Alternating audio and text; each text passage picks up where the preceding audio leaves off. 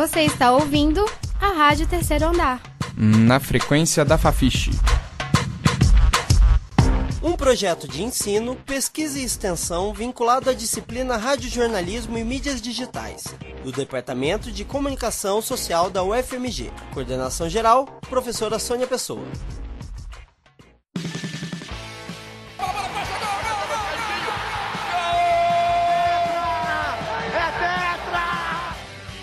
Sons da bola. Marcelo Ramos frequenta estádios desde os anos 70. Nas mais de quatro décadas de arquibancada, esteve com seu Atlético nos momentos bons e ruins. Era um entre os mais de 100 mil atleticanos que estavam no Mineirão na final do Campeonato Brasileiro de 1977, quando o time perdeu nos pênaltis e foi vice-campeão invicto. Também viveu de perto a Libertadores de 1981 e a polêmica eliminação do Atlético na semifinal. Agora estava diante de um momento que o fez lembrar tudo isso.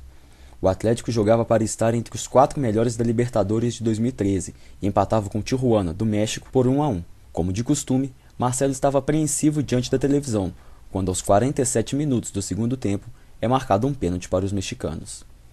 Marques briga por cima. Aí o Leonardo não pode vacilar. O árbitro marcou o pênalti. É pênalti para o Tijuana. Quando o juiz marcou aquele pênalti, eu não acreditei. Eu falei, ah, não é possível, uma hora dessa, um pênalti. E me veio na lembrança tudo aquilo que eu já passei com o Atlético. É, 77, perder um título nacional para o São Paulo. 80, perder título para o Flamengo. É, Copa é, Libertadores lá no Serra Dourada. E eu falei assim: pronto, mais uma tristeza, né? mais um desastre outra vez. E assim, a gente já estava calejado com aquilo, né? Então, o que eu senti naquela hora foi desespero, um desespero total. Mais uma vez, a glória parecia escorrer por entre os dedos do Atlético. O melhor time daquela competição estava a um fio de uma eliminação dramática diante da sua própria torcida. O filme se repetia. No coração de Marcelo, a inquietude. O sentimento de outra vez cair pelo caminho. Nem mesmo a torcida gritando o mantra Eu acredito era suficiente para animar aquele torcedor calejado de derrotas. Para ele, o Atlético parecia mesmo destinado ao fracasso, até que Riascos partiu para a bola. Vitor é a esperança de milhares de torcedores do Atlético.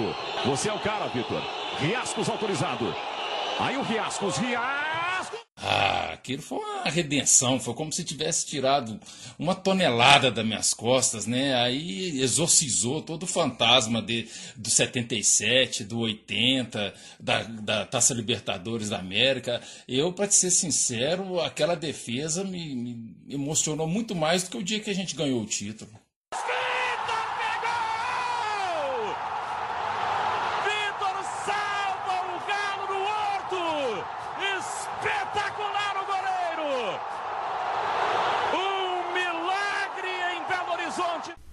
Marcelo não ouviu a narração naquele dia. Mal assistiu o que aconteceu nos poucos segundos até o final do jogo. A erupção pelo pênalti defendido não deixou.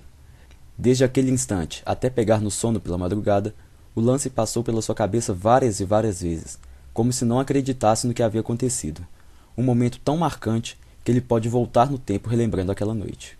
Eu lembro tudo direitinho, tintim por tintim, o desespero na hora do pênalti, eu saí da sala, fui pro quarto, não queria ver, e até que eu escutei aquela explosão, não só na minha casa, mas no, no bairro, todo mundo comemorando. Então, assim, cada vez que eu assisto essa, essa esse vídeo, que eu, que eu escuto essa narração, eu venho tudo na minha mente, tintim por tintim. É como se eu estivesse vivendo aquilo novamente.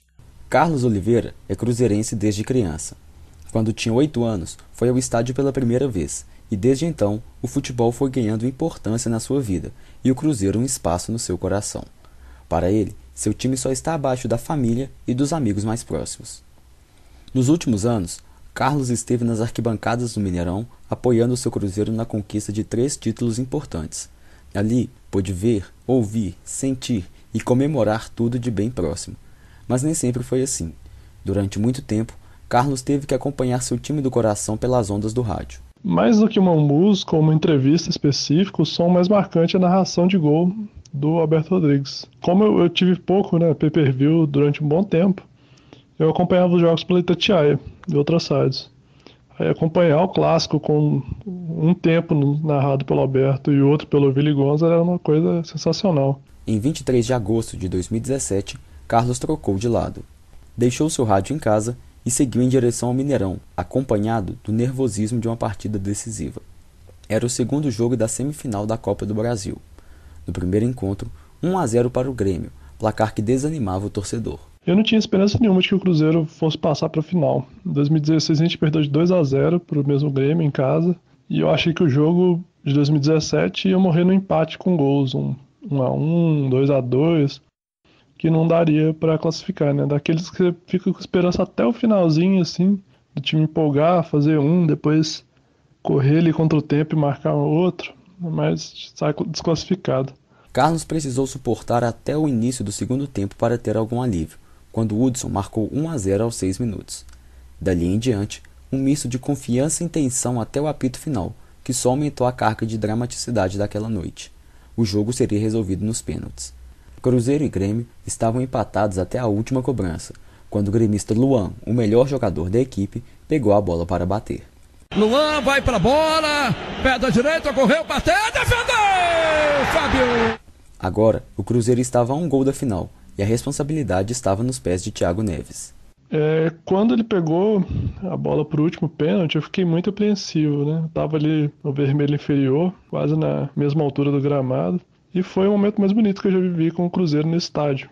Quando a bola entrou, nem importava mais o final para mim, a final no caso. Aquele curto momento da classificação já era mais importante que qualquer outra coisa, né? Se ganhasse ou não o título naquele ano. Autoriza o árbitro. Thiago Neves vai partir. Atenção, correu, bateu. A bola passa. Gol, gol, gol, gol, gol, gol, gol, gol, gol. Classificado, classificado, classificado, classificado. O Cruzeiro vai para mais uma final da Copa do Brasil. A explosão do Mineirão expulsava qualquer medo, incerteza e desesperança. O Cruzeiro estava na final. Enquanto Carlos comemorava da arquibancada, do outro lado do estádio, Alberto Rodrigues relatava tudo para os cruzeirenses que não estavam ali. Agora, os dois puderam sentir na pele a emoção do futebol. O amor que compartilham pelo mesmo clube foi ao ápice naquela noite. Mas foi a preferência por um restaurante que aproximou o torcedor do narrador. E dia desses eu fui almoçar num restaurante simples, né, perto do meu trabalho lá na Savassi. E quando eu fui pagar, ninguém menos que o próprio Alberto Rodrigues no caixa conversando assim, né, com, com, o cara do caixa. E ainda assim eu não tive coragem de parar e pedir uma foto, né? Quem sabe um áudio, alguma coisa assim. Mas quem sabe da próxima. É noite de quarta-feira em Belo Horizonte. Gabriel Amorim chega em casa após uma partida de futsal e liga a televisão para ver o jogo mais importante do dia. A mais de 500 quilômetros de distância, o Santos, seu time do coração, joga a final da Copa Libertadores de 2011. Gabriel sempre morou na capital mineira, mas se encantou pelo time santista que venceu os campeonatos brasileiros de 2002 e 2004. As frequentes viagens para a casa da avó em São Vicente só aumentaram o interesse daquele garoto pelo clube. Nem mesmo o pai atleticano conseguiu convencer o filho a torcer pelo Alvinegro de Minas. Mesmo de longe, Gabriel seguia santista. Cara, torcer para um time de fora do estado onde eu moro é esquisito, assim é diferente, né? Cê, cê, normalmente a sua relação com o time tem muito a ver com o pertencimento local, assim, uma coisa até meio patriarcal, né? De que passa de geração em geração. E não foi o meu caso em nenhuma dessas questões, assim, então é meio diferente para mim. É, é, é, esquisito, por exemplo, eu nunca vi o Santos jogando na Vila Belmiro, por exemplo, né? principalmente porque hoje em dia é difícil conseguir ingresso sem ser sócio, né? e assim, é uma, não é uma cidade aqui do lado, na maioria dos jogos, a arquibancada de Gabriel é o sofá. Junto do pai, assiste ao seu time de longe, mas sente o jogo como se estivesse perto. Parece não haver distância que separe a tensão de uma final tão importante.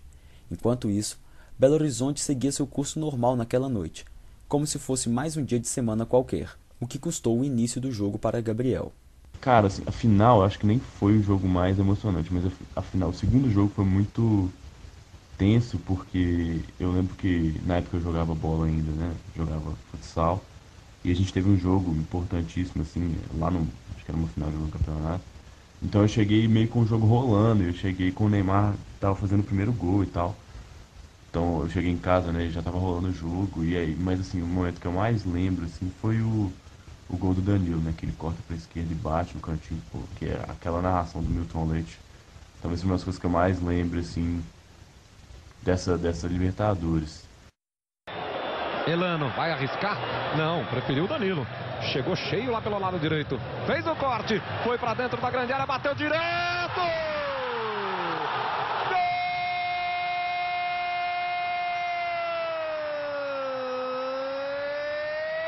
do Santos! Danilo!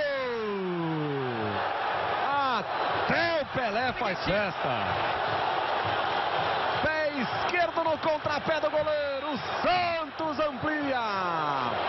O Santos escancara as portas rumo ao tri. O Santos venceu aquela final por 2 a 1. Eufórico pela conquista do título, Gabriel gritou da janela alguns dos poucos brados de comemoração em Belo Horizonte. Se no litoral paulista a festa não tinha hora para acabar, no bairro Grajaú ela não se estendeu. Gabriel comemorou a vitória por 20 minutos e foi dormir. Na quinta-feira de manhã era dia de aula. O Belo Horizontino Santista dormiu feliz. Não havia festa nas ruas, carreata dos jogadores ou foguetório. Mas ali, naquele quarto, havia a felicidade de um torcedor campeão. Mesmo sem ter ido a nenhum jogo, Gabriel guarda a lembrança daqueles dias vitoriosos. A principal delas, o hino santista. É até uma história meio engraçada, né? Todo mundo. Não todo mundo, muita gente acha que o hino oficial do Santos é aquele Santos, Santos Gol, agora quem dá bola é o Santos, que é uma marchinha, na verdade não é o hino oficial, né? E o hino é aquele, sou alvinegro, da Vila Belmiro, e esse e o hino que toca né, antes de começar os jogos e no meio, no intervalo dos jogos na, na Vila Belmiro, assim, e, e, ele me lembra muito esses títulos de 2010, 2011, porque era ele que tocava, assim, na TV, né?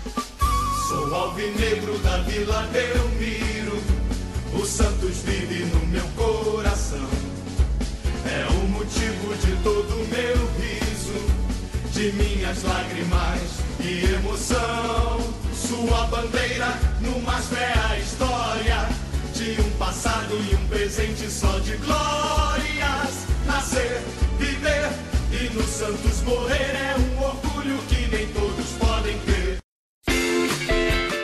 Você acabou de ouvir o programa da terceira temporada da Rádio Terceiro Andar. Para saber mais, acesse ao nosso site e as redes sociais. No Facebook e no Instagram, você procura por Rádio Terceiro Andar. Para ouvir esse e outros programas, acesse nosso site www.radioterceiroandarufmg.wordpress.com. Um projeto de ensino, pesquisa e extensão vinculado à disciplina Radiojornalismo e Mídias Digitais, do Departamento de Comunicação Social da UFMG. Monitor, Alexandre de Souza. Estagiária, Carlos Carmigliati. Coordenação geral, professora Sônia Pessoa.